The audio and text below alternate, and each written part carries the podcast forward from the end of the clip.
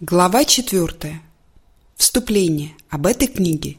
Эта книга разделена на три раздела, которые можно читать в любом порядке.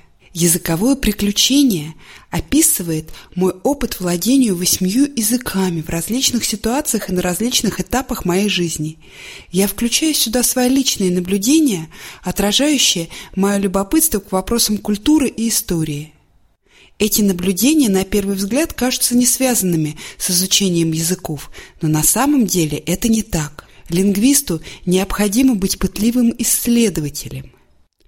Мировосприятие лингвиста Мировосприятие лингвиста описывает отношения, которые существенны для успешного овладения языком – более чем любой другой фактор, ваше мировосприятие будет определять ваш успех в изучении языка.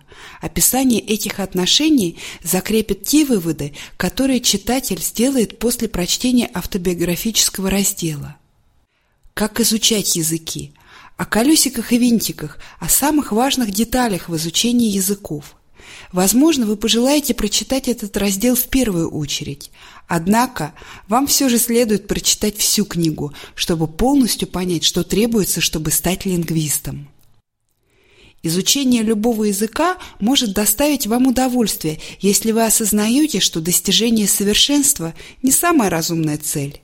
Вы постоянно учитесь и улучшаете свои знания нового языка, когда вы пользуетесь им. Поэтому как можно скорее процесс обучения следует строить вокруг подлинного и приятного общения. Если вам нравится изучать и общаться на новом языке, если вы хотите улучшить этот процесс, тогда эта книга поможет вам достичь ваших целей.